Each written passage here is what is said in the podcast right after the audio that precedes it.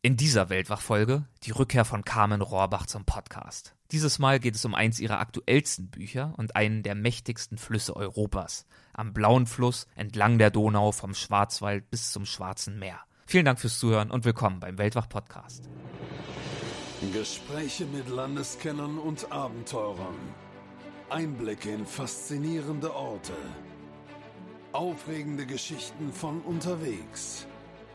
Das ist der Weltwach-Podcast mit Erik Lorenz das hatte ich eben auch schon sehr früh so, das Gefühl, ist ein Fluss für mich schon wie ein Gegenüber, so fast wie eine Person. Die haben ja auch alle Namen. Die Isar, die Elbe, alles meistens weibliche Namen, die Donau, so dass sich die Menschen auch früher schon immer mit so einem Fluss identifiziert haben. Und da war immer ein Bezug da. Und das ist für mich das Faszinierende. Deswegen, es ist was Lebendiges. Er fließt dahin, verändert sich ich fühle mich dann auch wie ein Grenzgänger zwischen diesen verschiedenen Kulturen und zwischen Natur und Zivilisation. Und ich fühle mich privilegiert, dass ich zwischen diesen zwei Welten hin und her wechseln kann. In der ersten Folge mit Reiseautorin Carmen Rohrbach, einer der bekanntesten Reiseautorinnen Deutschlands, haben wir über ihre Neugierde auf die Welt gesprochen, über ihre Abenteuerlust, über einen kleinen Teil ihrer Biografie und über einige ihrer abenteuerlichen Reisen in alle erdenklichen Ecken und Enden der Welt. Die Folge ist bei euch, also den Podcast-Hörern, sehr gut angekommen und so freue ich mich sehr, dass Carmen für ein weiteres Gespräch zum Weltwach-Podcast zurückkehrt. Dieses Mal geht es um ein Buch, das zeigt, es müssen nicht immer Ziele in exotischen Fern sein, auch die Heimat ist interessant genug und kann überraschend und spannend sein. Der Titel des Buches lautet Am blauen Fluss, entlang der Donau vom Schwarzwald bis zum Schwarzen Meer und darüber, über den blauen Fluss, werden wir uns jetzt unterhalten. Viel Spaß. Hallo Carmen, schön, dass du wieder mit dabei bist. Ja, gerne. Die Donau, die strömt ja durch zehn europäische Länder, hat eine Länge von 2888 Kilometern, zumindest wenn man es von der Quelle im Schwarzwald aus rechnet. Ist damit der zweitlängste Fluss Europas nach der Wolga. Was hat dich an diesem Fluss interessiert? Ja, sehr vieles. Erstmal, ja, schon, was du gesagt hast, ähm, dass das eben so vielfältig ist, dass an der Donau so vieles zu finden ist, so viele verschiedene Länder dort angrenzen und die jede wieder, jedes Land wieder anders ist. Dann die Geschichte, die sich entlang dieses langen Flusses abgespielt hat, aber schon auch, dass er so lang ist. Und ich wollte schon immer Flüssen folgen, ähm, nicht nur der Donau. Als Jugendliche habe ich gedacht, der Nil wäre, wäre, also als Jugendlicher nimmt man ja immer große Ziele in Hast Angriff. du auch ein Stück weit abgewandert? Ja, nur ein Stück in, ja. in Ägypten oder der Amazonas, da war ich aber noch nicht. Und ja, dann war es die die Isar, weil ich ja hier in Bayern lebe. Und das war eigentlich der erste Fluss, den ich äh, von der Quelle bis zur Mündung gegangen bin. Es sind so 300 Kilometer. Und die Isar mündet ungefähr bei Deckendorf bei Plattling in die Donau. Und da stand ich auf der Donaubrücke und sah meine Isar verschwinden, die grüne Isar in der blauen Donau und dachte, ah, das ist mein nächster Fluss, den ich folge. Es hat aber dann noch wirklich zehn Jahre fast gedauert, weil ich dann wieder viel Informationen sammeln wollte. Ich habe dann erst mal begriffen, das wusste ich ja vorher gar nicht, was alles sich da abgespielt hat an der Donau und wie viele Länder da angrenzen und welche Naturparks dort gibt. Und wenn man das oder wenn ich das nicht vorher weiß, dann radel ich vorbei. Jetzt habe ich schon das Stichwort Radeln gesagt. Ich wollte ursprünglich auf der Donau mit einem Paddelboot, meinem Kanu oder Kajak entlang fahren. Das bietet sich ja an, wenn man auf einem Fluss ist. Und dann bin ich im Kajakclub ähm, schon länger und habe dann so die Freunde gefragt, kommt ihr mit, weil es eben da sehr viele Schleusen gibt und das alles alleine rumtragen, das Gepäck und man darf nicht immer durch die Schleusen durch. Manchmal muss man da die umtragen. Und die haben alle gesagt, nee, das ist viel zu langweilig. Die ist ja angestaut und ähm, dann äh, ab Ulm, dann sind immer nur Staubecken und ähm, vor allem dann später dann in Ungarn und nee, das ist ein langweiliger Fluss. Und ich habe dann auch gesehen, bei anderen Flusstouren, ähm, da ist man mit dem Wasser konfrontiert und äh, als ich aber die Idee von der Donau habe, habe ich dann rechts und links geschaut und da sieht man nichts außer grüne Ufer. Und für mich ist eben wirklich interessant, wie verändert der Fluss die Landschaft und die Menschen, also diese Verbindung zwischen Fluss und der Umgebung. Und die kriege ich auf dem Fluss nicht mit. Da ist es mehr nur ein sportliches Ereignis. Dann habe ich gedacht zu laufen. ging nicht meiner, jedenfalls nicht für mich, das können andere machen, aber das ist eben ein Fahrradweg, der asphaltiert ist und da kommen immer nur Fahrradfahrer lang und man ist auf so harten Untergrund. Und dann habe ich gedacht, machst du das mit dem Fahrrad? Und ich muss sagen, ich bin eben wirklich einer, der gern zu Fuß geht. Es war meine erste Fahrradtour, also so als Tour. Man fährt immer mit dem Fahrrad, aber oder mal mit Freunden ein Stückchen äh, wohin, aber die erste wirkliche Tour und es war auch mein erstes Tourenfahrrad, weil sonst habe ich so ein normales Stadtrad gehabt mit drei Gänge oder mit mit gar keinem Gang.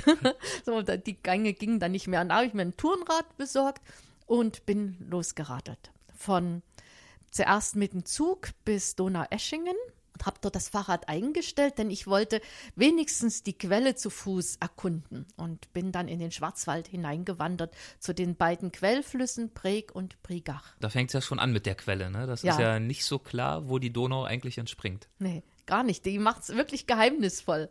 Also der, die Breg ist ein, eines der, also ist der Quellfluss, der längere von beiden und entspringt oben im Schwarzwald auch am höchsten gelegen. Und das hat bis neun, das wusste ich vorher auch nicht, das habe ich nicht vorher recherchieren können, das habe ich von dem Wirt dort erfahren. Der hat gesagt, erst 1954 haben zwei Wissenschaftler das herausbekommen, indem sie Farbe in diese Präquelle hineingegeben haben und haben geschaut, wo kommt die dann in Donaueschingen lang, kommt es wirklich da lang.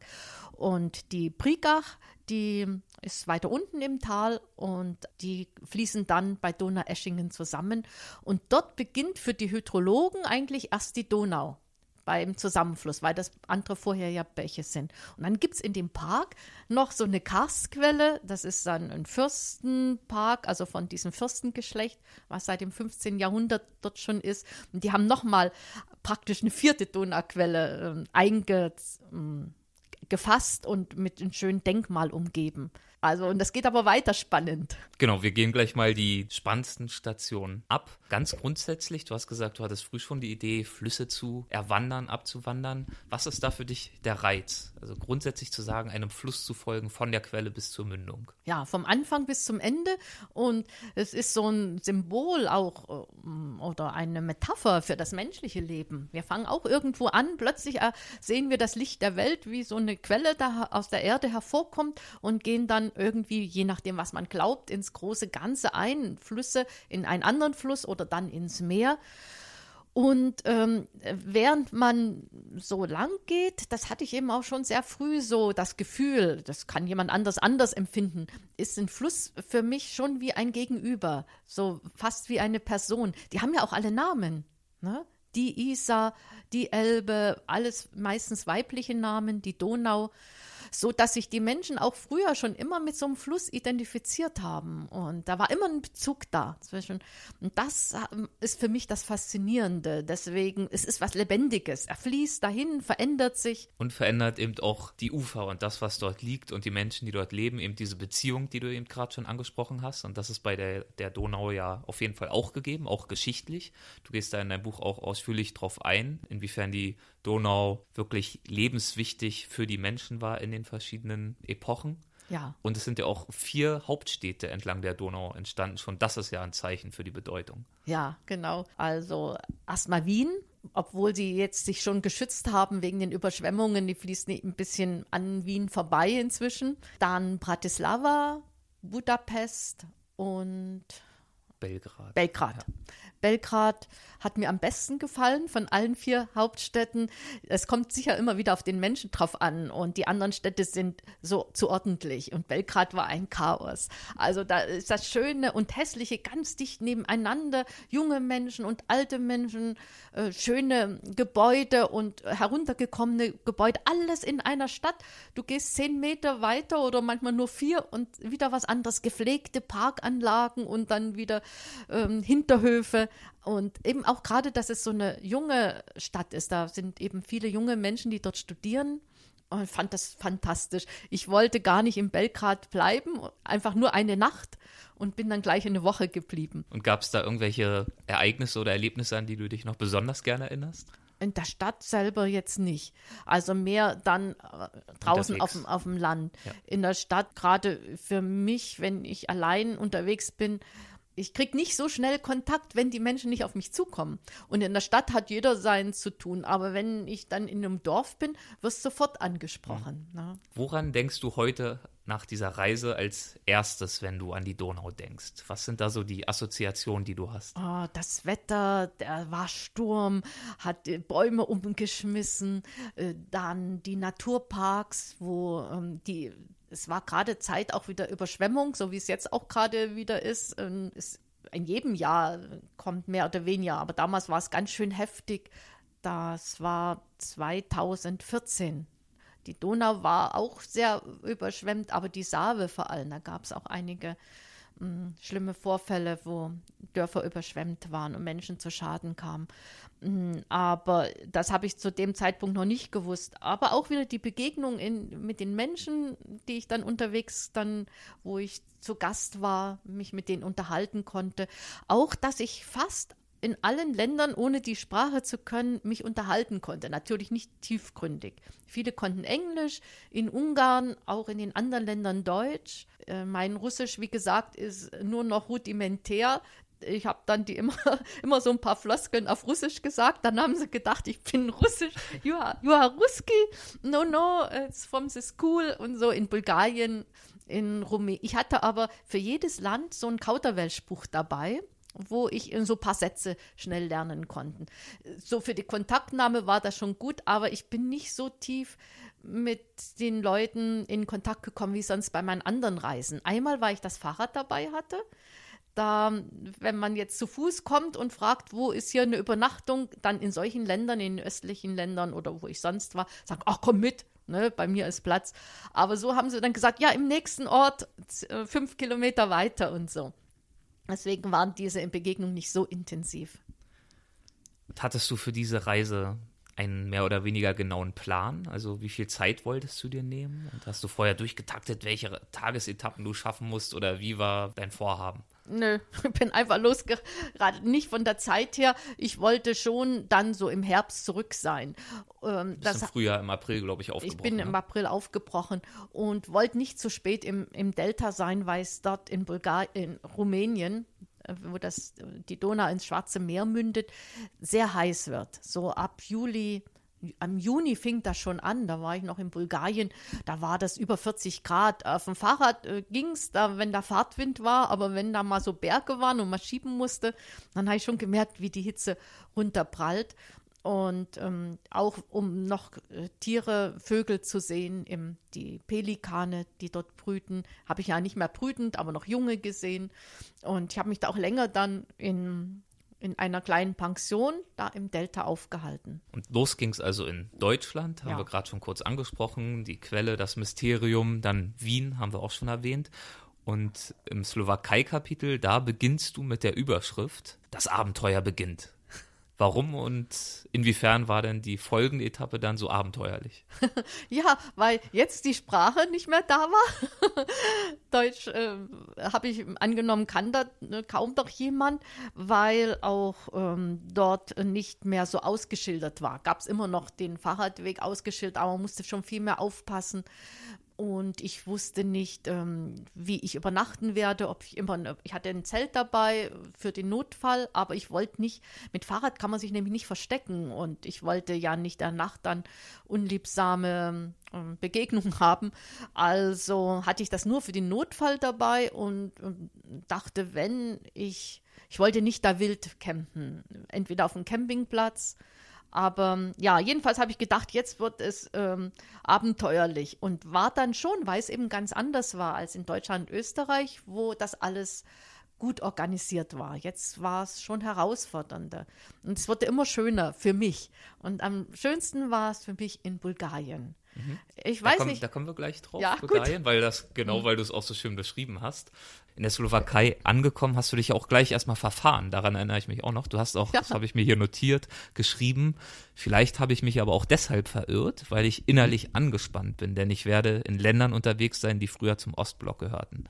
Warum ist denn das für dich heute ein Grund, angespannt zu sein? Ja, ja, klar, wegen meiner äh, Geschichte, obwohl ich ja nicht jetzt so negative Erinnerungen habe, aber äh, es kommt dann mehreres zusammen, was man oft gar nicht so genau analysieren kann bei sich selber. Die, die eigenen Wurzeln und die Erinnerungen und will man die jetzt haben, sondern ich will mich ja lieber auf die Donau konzentrieren und jetzt kommen so Erinnerungen von, von früher, von der Flucht, vom Gefängnis und von dem, wie die Menschen eben früher auch hier in diesen östlichen Ländern anders gelebt haben. Und ja, das war eben einfach diese, dieser Bezug, diese Assoziation, die dann kam. Ich mhm. wollte aber eigentlich eher mich auf die Gegenwart, nicht auf diese Vergangenheit konzentrieren.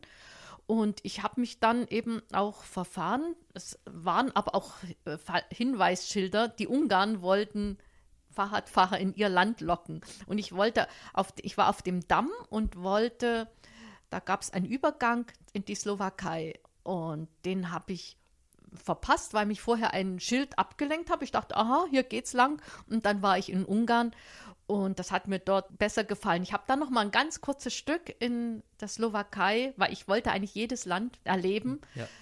Bin dann noch mal bei Komano rüber. Das ist so eine, eine Stadt von Ungarn und Slowakei. Also der Fluss trennt die zwei Stadtteile. Mhm. dann bin ich rüber und bin dann noch ein Stück bis Estagon und da beginnt dann, dass die Donau auf beiden Seiten ungarisch ist.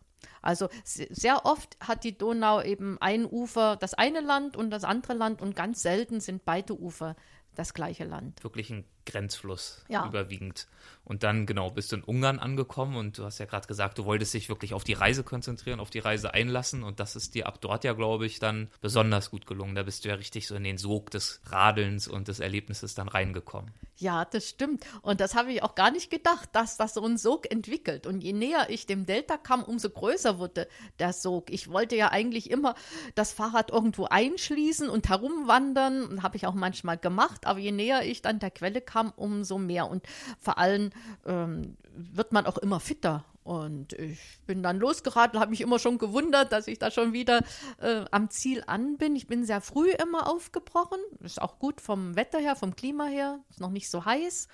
Und auch die, sehr oft ähm, ist eben dann der Fahrradweg nicht mehr nur für die Fahrräder, kein, kein Extraweg, sondern mit Straßen gerade in Ungarn, das ist dann schon sehr gefährlich. Ich denke, sie werden das schon noch weiter ausbauen und Fahrradwege bauen oder anlegen. Weil es, Aber es war schon rasant, der, die, ja. die, der Fahrstil, der dir da oft begegnet ist. Ja, und so kleine Straßen, wo eigentlich wirklich nur zwei Autos nebeneinander passen. Und die, die haben ohne Rücksicht ähm, auf Gegenverkehr mich überholt. Also sehr riskant. Da habe ich schon mal gedacht, oh Gott, ich wäre ja dann mit in den äh, Unfall mit reingezogen. Also ich habe es denen auch nicht gewünscht, dass die da Unfall haben. Ich dachte, oh Gott, ich bin ja dann der Verursacher. Die haben immer heftig gehupt, weil ich war störend. Mhm. Aber was hätte ich machen sollen? Ich musste ja da diesen Und trotzdem hat es dir sehr gut gefallen, diese Etappe. Ja, es war immer nur kurz. Die ja, haben sich aber besonders tief eingeprägt. Es ja. gab dann immer wieder Dammwege, die waren nicht so gut zu fahren mit Kies. Also äh, die, ich habe mir diese Straßen nicht selber ausgesucht. Das waren wirklich mit Hinweisschildern, dass das der Fahrradweg ist. Und dann nach Ungarn ging es weiter nach Kroatien. Ja. Welche Erinnerungen verbindest ah. du mit dieser Etappe? Ah, sehr, sehr schöne und, und dass Kroatien viel zu kurz war. Ich habe jedes, es ging mir auch in Kroatien besonders äh, stark so, als ich dann an die Grenze nach Serbien kam. Also Kroatien ist auf der rechten Ufer, Serbien auf der linken Seite.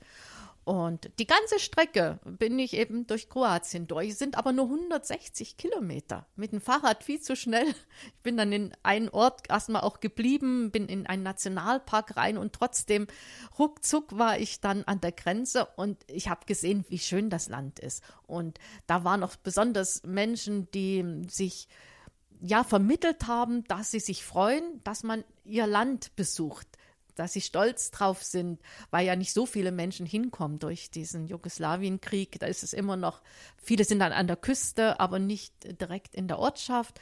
Und da ist mir so viel ähm, entgegengeströmt, wenn ich irgendwo gehalten habe, im Kaffee gesessen, dann wird ich schon auch oft angesprochen. Und aber jetzt nicht zu denen eingeladen. Nur in dem einen Ort, die hatten direkt für Fahrradtouristen kleine Zimmer zur Verfügung gestellt. Und mit denen bin ich da in Billy bin ich dann näher in Kontakt gekommen. Aber wirklich jedes Mal, wenn ich äh, das Fahrrad fahre, war wirklich viel zu schnell. Jedes Mal, wenn ich an der Grenze kam, dachte ich, oh schade, so schön wird es nicht mehr. Und dann wird es aber jedes Mal noch schöner, auch in Serbien, wo ich erst dachte, oh nee, ich würde lieber in Kroatien bleiben. Aber in Serbien ist mir das ähnlich passiert, dass viele Leute dachten, hm, wir denken schlecht über Serbien und sich dann gefreut haben, mit mir unterhalten zu können. Und da habe ich viele Deutschsprechende getroffen, die hier als ähm, ja, gearbeitet haben, jetzt Rentner sind und dort dann ähm, sich was aufgebaut haben. Und dort eben als besonderer Höhepunkt die Stadt Belgrad. Das ja. hast du ja vorhin schon ausgeführt. Und warum fühlst du dich sonst in Städten eher nicht so wohl? Nö, weil ich da allein bin. Mhm. ja, weil es auch schwerer ist, in Kontakt zu kommen, ne? Ja, Hast ja vorhin schon gesagt, die mich, Leute haben halt mit sich selbst zu tun. Oder für mich eben, weil ich ja nicht gerne anderen auf den Wecker fallen möchte oder eben mich zurückhaltend äh, einfach nur da gucke und niemand spricht mich an, spreche auch niemand an. Ja, aber auch, weil ich in Städten, ich wäre oft gefragt, du bist bei deinen Reisen allein, äh, hast du da, bist du da nicht einsam? Und deswegen auch äh, Landschaften, wo wenig Menschen sind, ähm, weil ich da mich eben nicht allein fühle. In der Natur seltsamerweise schon immer äh, bin ich da nicht allein. Ich, da kommt nicht dieses Einsamkeitsgefühl. Aber sobald ich in einem Kaffee sitze und Leute beobachte, dachte ich, oh, es wäre jetzt schön, mit jemandem sich unterhalten zu können, aber äh, da müsste ich das machen. Und da habe ich so eine Hemmung. Wenn mhm. ich da jemand Nettes sehe, denke ich, oh, sieht nett aus ja, guckt nicht, ja, gucke ich auch nicht mehr, sonst denkt er, ich bin aufdringlich. Ähm, ja, und in Belgrad war das aber nicht so. Hm, da habe ich zwar auch jetzt niemanden konkret kennengelernt, aber weil diese Stadt so, so, so, so chaotisch war, so vielfältig, hm, habe ich mich da nicht einsam gefühlt. Und da war ich in einer Jugendherberge wo ich dann auch schon mit, mit Leuten abends äh, Kontakt hatte. So. Aber tagsüber bin ich immer allein durch die Stadt rumgetigert und da gibt es auch ein altes Schloss und Museum und ähm, ist ja, glaube ich, auch mehr als 40 Mal zerstört und wieder aufgebaut worden. Ne? Ja, in der Vergangenheit ja. kam, aber es merkt, sieht man dieser Stadt nicht. nicht. an, weil das heute eben neuere Gebäude sind. Mhm. Und was hat sich dann verändert, als du Bulgarien erreicht hast? Ja, Bulgarien, das hängt sicher vielleicht auch mit der ja, einmal ist Bulgarien und Rumänien, das sind die ärmsten Länder. Und für uns, die wir natürlich im Reichtum leben und wo sich alles schon verändert hat, ist das wirklich wie so ein Rückblick in so eine Vergangenheit. Nicht, und man weiß ganz genau, man möchte selber nicht mehr so leben. Aber wenn man da die Pferdefuhrwerke sieht und die Menschen stehen da gemütlich, warten, ähm, dass sie weiterfahren oder auf dem Markt und alles geht so geruhsam. Es ist äh, der Fortschritt, den wir hier genießen, von dem wir profitieren, der ist dort noch nicht so, jedenfalls auf dem Land angekommen. In Sofia und äh, Bukarest ist das anders, aber so auf dem Land, da lebt und da ist eine Frau, die führt ihre einzige Kuh raus an auf eine Wiese, also am, am Straßenrand, wo ich da vorbeigeradelt bin. Oder man kommt in, da habe ich immer so kurze Kontakte gehabt. Ich habe ja ohne Frühstück losgefahren, dann habe ich mir immer so ein, in den Dörfern so eine kleine Bar oder so ein kleines Kaffee gesucht und da wurde ich sofort angesprochen von älteren Leuten, die dort auch gerade rumgesessen sind, weil es gibt ja nicht so viel zu tun. Ist alles noch so einfach und ursprünglich und Bulgarien hat mir besonders gefallen, das war am gebirgigsten, also am meisten Herausforderung, immer hoch auf die Berge. Deswegen fahren sehr viele auf der anderen Seite, auf der linken. Rumänien ist ganz flach. Mhm.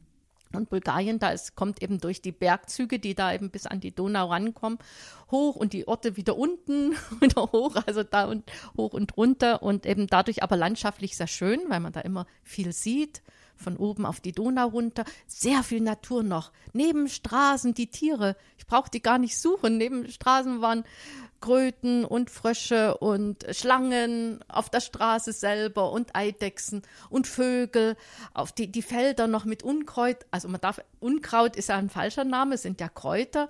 Und bei uns hast du die nicht mehr. Und dort richtige Wiesen von, von Pflanzen. Bei uns gibt es diese Pflanzen eben nicht mehr wegen der Spritzmittel und der industriellen ja. Agrarwirtschaft. Genau, und dort waren eben noch kleinere Felder und eben nicht diese Möglichkeit dafür äh, Geld auszugeben.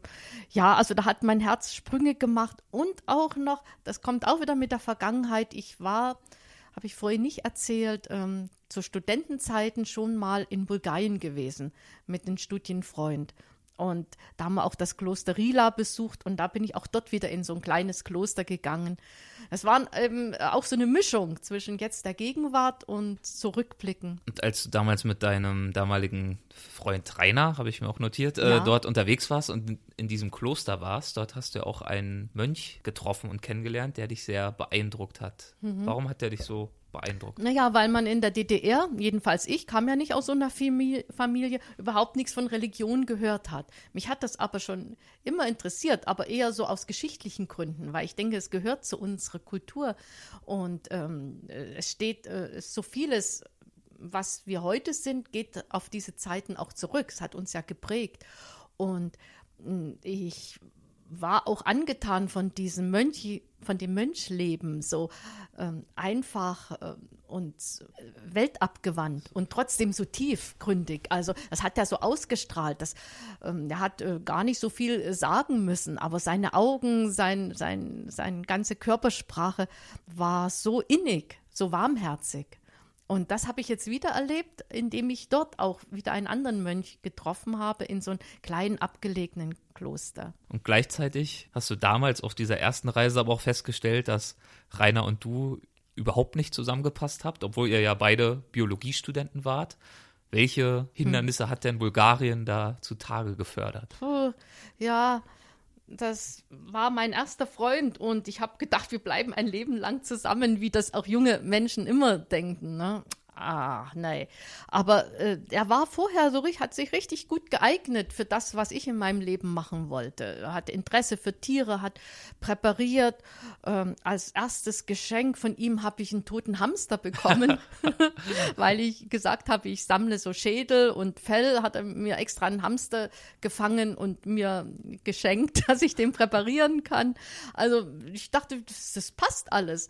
Aber je älter er wurde, hat dann, war zwei oder drei Jahre älter und hatte dann schon eher sein Diplom gemacht, als ich noch studierte, hat er wohl gemerkt, ähm, dass das eine Zeit war für ihn nur, dieses Studentenleben und das Leben in der Natur, dass er eben doch das Leben will, wie alle anderen Menschen auch oder wie die meisten Menschen mit Familie, mit normalen Beruf und so. Und da ist er an einem Institut in Eberswalde und äh, wollte eben sein Leben dann richtig führen, wie er meinte. Und das habe ich vorher nicht gewusst, weil ich war dann schon nicht, er war schon weg gewesen, nicht mehr an der Uni. Und dann waren wir in Bulgarien und er und ich hatte nun wirklich richtige Pläne, auch da ein Fluss vom, von der Küste und im Piringebirge und ins Rila-Gebirge. Ich wollte ganz Bulgarien erforschen, erkunden, hatte mir extra Säckchen genäht, wo ich die Schlangen reinstecken kann, die wir fangen wollten. Der hatte auch Schlangen gefangen, selbst giftige, die früher, ne, Kreuzottern. Äh, ich habe mich nur an Ringelnatter rangetraut. Ich wollte ja nicht gebissen werden. Und selbst das hatte gemacht. Und plötzlich war er wie verwandelt. Und das war dann das hat sich dort erst gezeigt, indem er dann eigentlich einen ganz normalen Urlaub am Strand machen wollte. Also das, das war, ich war fassungslos, weil das war äh, überhaupt nicht in meiner Vorstellung, dass man dafür überhaupt Zeit erübrigen sollte. Da habe ich drei Tage, habe ich äh, geopfert, habe ich gedacht, ja, Kompromisse muss man machen, wenn man sich liebt oh, nach drei Tagen hatte ich satt. Also nee. nicht mehr ausgehalten und seitdem wahrscheinlich auch nicht mehr längerfristig an einen Strand zurückgekehrt. Nein, nicht. Und dann. Aber manchmal schon. Wenn ich jetzt äh, in Patagonien war, habe ich Muscheln gesammelt, aber jetzt nicht irgendwo als Urlauber. Nicht um ne? rumzuliegen. Na, man sieht auch viele Tiere äh, an, an Stränden oder so. Oder in Galapagos war ringsrum Strand um eine Insel, aber nicht jetzt ähm, Urlaubsstrand. Konntest du wesentliche Unterschiede feststellen zwischen Bulgarien und dann dem nächsten Land Rumänien? Nee, außer der Sprache nicht. Und die Straßen waren alle wieder erwarten picobello. Der, die EU hat da ganz viel Gelder gegeben. Es waren manchmal auch ganz ähm, mitten in nirgendwo ein großes Hotel gebaut worden von jemand, der irgendwie zu Geld kam und investiert hat. Also dann jetzt nicht von der EU, aber an Delta haben sie auch viel EU-Gelder hingebracht. Äh, nur die Straße war anders, die Menschen waren eigentlich überall ähnlich freundlich, aber es, die sind eben Rumänien und auch, ja, gerade Rumänien und Bulgarien sind schon, ähm, da sind kaum, also auf, auf den großen Straßen, auf die ich ja nicht gekommen bin, aber auf diesen Landstraßen waren fast nur noch Pferdefuhrwerke. Für einen Fahrradfahrer sehr schön. Und es fühlt sich dann auch nicht mehr unbedingt als ein Stück europäischer Heimat an, sondern mhm. eher doch exotisch und fremd, oder? Ja, also, ähm, aber ich hatte ja gar nicht die Erwartung. Ähm, für mich hätte es noch exotischer klar, sein können. Das ist klar. Äh, weil das schon Europa war. Also das merkt man schon. Ähm, was mir gefallen hat, dass man in allen Ländern, also außer in Slowa in der Slowak Slowa Slowen nee, Slowakei, also ja. in der Slowakei, Slowenien, Slowakei, Slowakei ähm, dort sind Euro, in den anderen musste ich immer die Währung wechseln. Und das fand ich toll, weil man das ja heute kaum noch kann. Das war so ein bisschen ein Rückblick, aber sonst, es gab, wenn man in Städte kam, dieselben Kaufläden wie hier. In, in, in Bulgarien Lidl oder, oder, oder, Kaufland oder so. Also da haben eben diese Firmen dort investiert, Zweigstellen errichtet. Also das ähm, war schon Europa. Es ist schon Europa jetzt. Und dann nach rund 2800 Kilometern auf dem Rad bist du schließlich an der Mündung ins Schwarze Meer angekommen. Was hast du am Ende der letzten Tagesetappen gefühlt? Ja, ich wollte dann doch ankommen. Also zwischendrin mal, da gab es, es gibt eben auch Tiefs, das habe ich auch nicht verschwiegen, weil ich sagte ja, ich will nicht so über mich selber schreiben, aber ähm, damit es auch ähm, deutlich wird, dass es nicht so einfach ist, so lange unterwegs zu sein und immer wieder woanders, jeden Morgen aufzubrechen. Und da hatte ich mal so ein richtiges Tief in Russe, Russe, ich weiß nicht, wie es genau ausgesprochen wird. Na, jedenfalls ähm, war ich da irgendwie richtig äh, und dann äh, dachte ich, ich bin jetzt äh, von Bulgarien hinter den Bergen, jetzt geht's flach, jetzt bin ich in Rumänien, da kamen wieder die Berge an. Und dann habe ich ein Schild gesehen, Bukarest. Und da war wirklich so eine Verführung, 50 Kilometer bis Bukarest, also die Hauptstadt von Rumänien. Dachte ich, jetzt radle ich dahin und fahre zurück. Und ähm, dann zum Glück ging aber eine kleine Seitenstraße ab. Vorher war es eben so eine große Straße, die da rausführte aus der größeren Ortschaft und dachte, ah, naja, meine, so willst ja schon ans Delta kommen. Und dann kam wieder Lust und so. Und als ich dann als Del ans Delta kam, wollte ich gar nicht so schnell das, das Schwarze Meer sehen, sondern erstmal das Delta erkunden. Und das ist wirklich riesig groß. Ich habe mich dann für diesen südlichen, sind ja drei Arme, für den südlichen Arm entschieden und dort auch dann einen Fischer gefunden, was selten ist, dass der noch mich rausgerudert hat in diese vielen Arme hinein. Heute gibt es eben, wenn man als Tourist hinkommt, ein Motorboot und dann fährt man diese den, den, Hauptkanal lang und dann ist man schon da, wo dann die Donau reinmündet. Aber es gibt so viele kleine Inseln dazwischen und Schilf und schwimmendes Schilf und aber auch Orte innerhalb des Deltas. Und da habe ich mich erstmal eine Woche aufgehalten und bin dann mit, mit einem Motorboot, denn zu rudern wäre das viel zu lang, ging an einem Tag nicht, bin ich mit dem gleichen äh, Fischer dann bis zum zur Mündung, wo das mhm. Schwarze Meer beginnt. Und das war schon so ein Gefühl von Wehmut, wie es ja immer ist, wenn man etwas beendet hat. Also das Wort Stolz, habe ich ja gesagt, mag ich nicht so, aber es, es war schon so ein Gefühl von, ja, das hast du geschafft, so, ne? Trotz aller auch Durchhänger und so eine weite Strecke. Und jetzt ist es zu Ende und so. Was, äh, und dann ist man erstmal, äh, ja, wehmütig und gleichzeitig froh, das geschafft zu haben. Das ist eine ganz seltsame Mischung. Und als du dann auf die Reise zurückgeblickt hast, gab es da irgendwas, was dich besonders überrascht hat oder dein Denken über die europäische Heimat verändert oder erweitert hat? Hm, das kann ich gar nicht so sagen, weil es so viel war. Hm. hm hat, glaube ich, nicht verändert. Ja, und dann doch wieder weil jetzt weiß ich ja mehr. Jetzt weiß ich, dass es mir in Kroatien so gut gefallen hat. Äh, Bulgarien, das war schon für mich keine Überraschung, äh, weil ich dann mir das so erklärt habe dass das so mit mir zusammenhängt. Aber Kroatien hat mir so gut gefallen und dass mir gerade Belgrad eine der wenigen Städte, München gefällt mir auch, aber Belgrad, da war ich wirklich überrascht und dachte, oh, wenn es dir gefällt, bleibst du eben noch eine Weile. Und das ist auch das Schöne, dass ich allein unterwegs war da hat es viele andere Vorteile noch, aber dass ich das eben immer nach mir gestalten konnte und nicht andere sagen, oh nö, jetzt mag ich nicht hier bleiben oder jetzt mag ich bleiben oder so, dass ich das immer selber nach meinem Wollen und Gefühl und machen konnte, ja. Was hast du gegen Staudämme bzw. Oh, Stauseen? Ja, alles.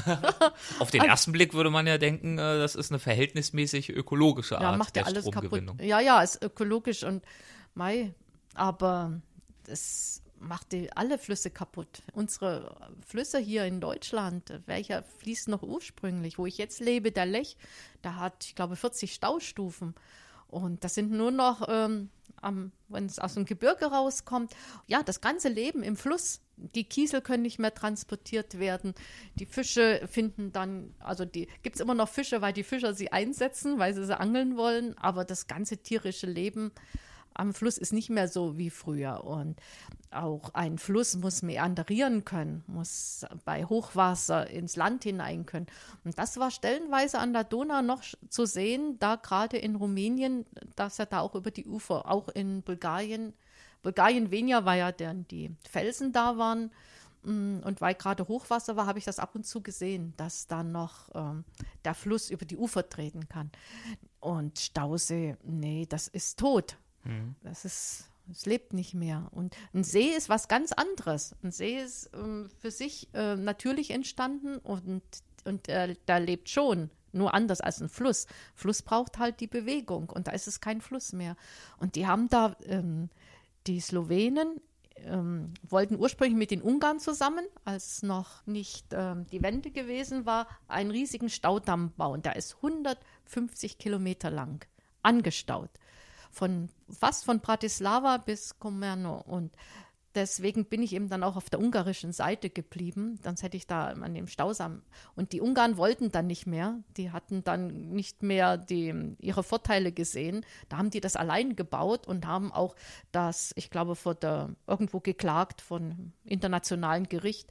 Es hängt, glaube ich, immer noch an, weil die sich ja aus dem Vertrag, der geschlossen worden war, zu kommunistischer Zeit verpflichtet hatten, mitzubauen. 150 Kilometer. Geht auch viel Kulturraum dann verloren, ne? Und auch Naturraum. Naturraum mehr. Also ja. Kulturraum jetzt äh, ja geht durch die Entwicklung verloren, mhm. dass die Menschen eben an Industrie machen. Und das war aber schon in kommunistischer mhm. Zeit. Da sieht man viele ähm, Fabriken, bin ich vorbeigekommen, die nicht mehr betrieben werden, wo man nur noch die ja fast Ruinen sah. Das steht einfach so in der Landschaft.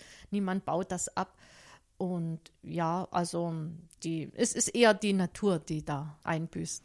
Welches der Länder dort, dieser zehn Länder, würdest du am liebsten nochmal zu einer ausgiebigeren Erkundung zurückkehren? Oh, ja, ich brauche ja immer ein Thema und, und hm, ja, das ist ja eigentlich auch ganz sympathisch. Du reist ja wirklich dann meist ja. weiter. Du ja. kehrst ja selten in Länder mehrfach zurück, sondern schaust dann nach dem nächsten ja. spannenden Ort. Ja, das kann man gut oder nicht gut finden. Wenn man öfters die, zu den gleichen hinreicht, dann kommt man tiefer dann trifft man die gleichen Menschen wieder, sieht, wie, was da inzwischen bei denen passiert ist und erfährt noch mehr und so. Aber für mich, ich will dann immer lieber was Neues wieder entdecken, weil für mich ist das Entdecken mehr nicht das so in die Tiefe gehen, wie es eigentlich Wissenschaftler machen.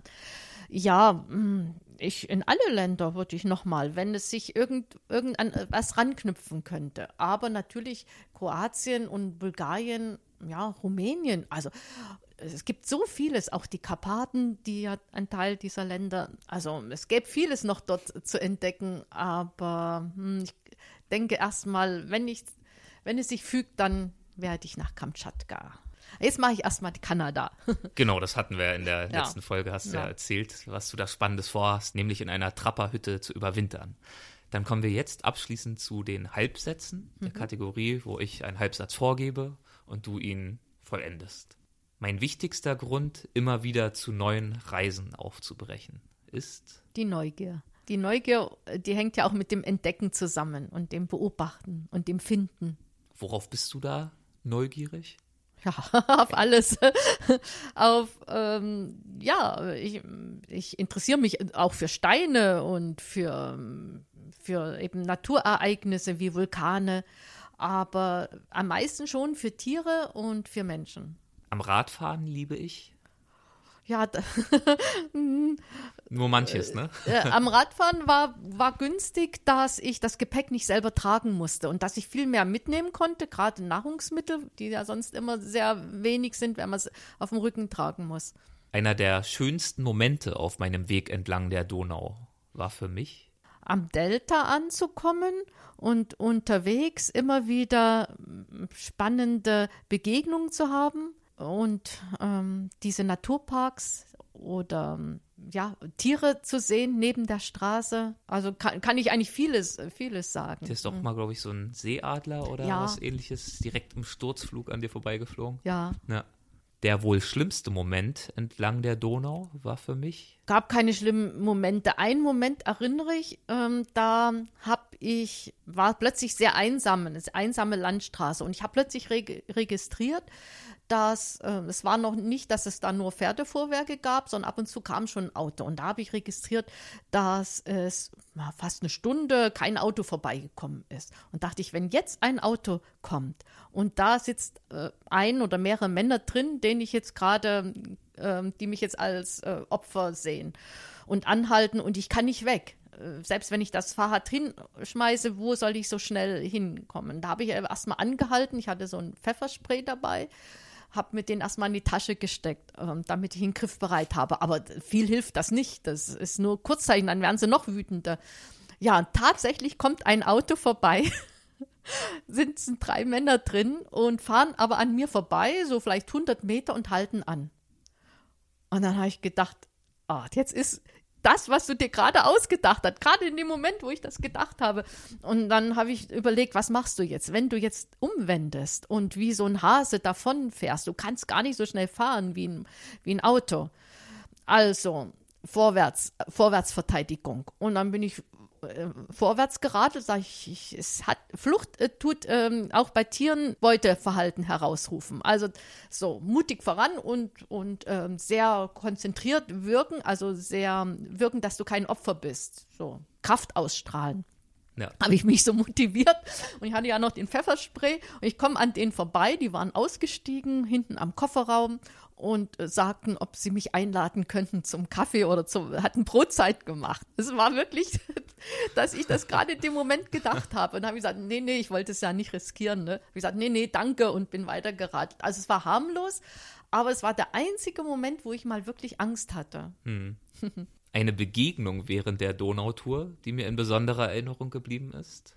Ja, mit den, mit den Frauen in Billy in Kroatien, weil ich da eben auch länger war und die eine Frau konnte sehr gut Englisch und in, sie hatte, das war jetzt nicht, eine, das war ihr Haus, aber sie hat gleichzeitig das als Pension geführt. So ein kleines, die hatte nur ein Gästezimmer. Und ich hatte von dieser Pension gehört, bin gezielt hin und sie war da und hatte auch Platz für mich und dann bin ich auch länger geblieben und wir haben zusammen mit Fahrradausflüge gemacht. Sie hat mich ihren Freundinnen vorgestellt und habe ich auch sehr viel dadurch, dass die Sprache dann da war, die ja sonst immer rudimentär nur war, auch einen guten Eindruck von dem Leben der Menschen dort bekommen. Beim Schreiben des Buches am blauen Fluss entlang der Donau vom Schwarzwald zum Schwarzen Meer war mir besonders wichtig, hm, ja, dem, diesem Fluss gerecht zu werden, diesem langen Fluss. Und es war wirklich nicht einfach, ähm, diese Erlebnisse, diese verschiedenen Länder, die Natur, die Menschen, ähm, habe ich versucht, alles so ineinander zu flechten, damit das abwechslungsreich wird. Und ich konnte, ich habe ganz viel auch über die Vergangenheit gelesen, mir angeeignet. Und es war gar nicht so einfach, dann auszuwählen, was ähm, damit es nicht so viel geschichtliche Sachen wird. Aber ich glaube, das ist außer Ägypten, dem Buch von, von Isis und Osiris, äh, ist die Donau am meisten, wo viel Geschichtliches, viel Vergangenes vorkommt. Und jedes Buch ist wieder anders, weil wenn ich über Patagonien schreibe, dann ist die Natur im Vordergrund. Oder im Jemen, das sind die Menschen und die Religion und mein Kamel, mein Al-Wasim, mit dem ich da gewandert bin. Aber ähm, da sind eben die zwei Bücher, wo es mir auch schon wichtig war, weil es dazugehört über die geschichtliche Daten, geschichtliche Ereignisse. Und ich habe immer versucht, ähm, nicht so geschichtlich zu sein, weil das mag man ja nicht, gerade wenn man es in der Schule lernen muss, Jahreszahlen, ein bisschen zur Orientierung, sondern mehr, ähm, was man sonst nicht so weiß, was so spannend sein kann. Also ich finde Geschichte schon spannend, wenn es eben Geschichte, Geschichten in der Geschichte genau, sind. Genau, Geschichte in Geschichten erzählt. Ganz genau. Und der letzte, nach einer großen Reise wieder heimzukommen, ist für mich. Hm, das war mal schwierig. Das, als ich von Galapagos nach dem Jahr zurückkam, da habe ich gedacht, oh, das war so schlimm, wo ich auf dem Flughafen war und niemand hat mich abgeholt, weil die Freunde, die ich äh, geschrieben hatte, damals war ja nur noch mit, mit Post, meine Briefe nicht bekommen hatten und dann, oh nee, was, wie geht's jetzt weiter? Also das war, und es war so schön und ich wollte eigentlich gleich wieder zurück. Aber nachdem ich jetzt so viel unterwegs war und so oft dies, es ist, ich fühle mich dann auch wie ein Grenzgänger zwischen diesen verschiedenen Kulturen und zwischen Natur und Zivilisation, seitdem ich das jetzt öfters gemacht habe, kehre ich sehr, sehr gern wieder zurück, weil es dann gibt es wieder gutes Essen und genug zu essen und was mir schmeckt und dann auch wieder alles einfach. Ne? Man braucht ja bloß ans Wasser denken, wo man nur aufdrehen muss und muss nicht äh, filtern, wenn man sonst unterwegs ist und ja, auch die Kultur, die wir hier haben. Kino, Theater, Bücher, also, und ich fühl, fühle mich privilegiert, dass ich zwischen diesen, ich sage eben zwei Welten, zwischen diesen zwei Welten hin und her wechseln kann. Toll. Und auch ein schönes Abschlusswort, finde ich. Ich danke dir dafür, dass du nochmal dabei warst. Und ähm, ja, wünsche dir alles Gute. Jetzt geht es wirklich bald nach Kanada, in die Trapperhütte. Wünsche dir dabei viel Erfolg und freue mich, wenn wir uns dann danach irgendwann nochmal wieder treffen. Ja, danke auch für die Einladung und ja, ganz besonders für die tollen Fragen. Ich hoffe, ich habe nicht so viel erzählt, aber es war immer für mich so anregend. Ähm, ja, es war genau das eigentlich, was mich auch interessiert, was ich erzählen wollte. Dankeschön. Super, vielen Dank. Mach's gut. Ciao.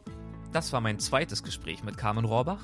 Wie hat's dir gefallen? Lass es mich gerne über die Website oder Facebook wissen. Genauso interessiert mich, wen du gern mal als Gast beim Weltwach-Podcast hören würdest. Schreib mir einfach eine Mail und ich werde versuchen, es zu realisieren. Einige hochspannende Gäste für zukünftige Folgen haben schon zugesagt. Da sind wirklich einige Gespräche dabei, auf die ich mich sehr freue. Und um zukünftig keine Folge zu verpassen, kannst du dich auf www.weltwach.de für den Newsletter anmelden. Dann informieren wir dich über neue Podcast-Folgen. Und auf weltwach.de gibt es auch die Show Notes zu dieser Folge sowie in der Rubrik Magazin viele spannende Reportagen. Bis bald.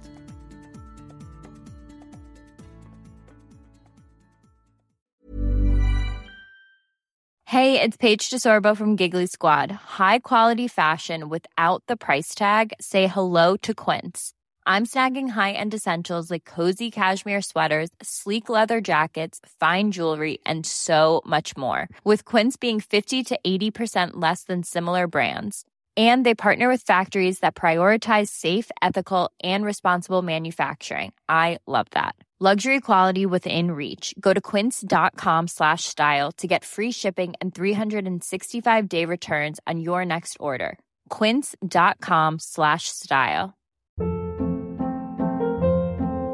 Hold up. What was that? Boring. No flavor. That was as bad as those leftovers you ate all week. Kiki Palmer here, and it's time to say hello to something fresh and guilt-free. Hello Fresh. Jazz up dinner with pecan-crusted chicken or garlic butter shrimp scampi. Now that's music to my mouth. Hello Fresh. Let's get this dinner party started. Discover all the delicious possibilities at hellofresh.com.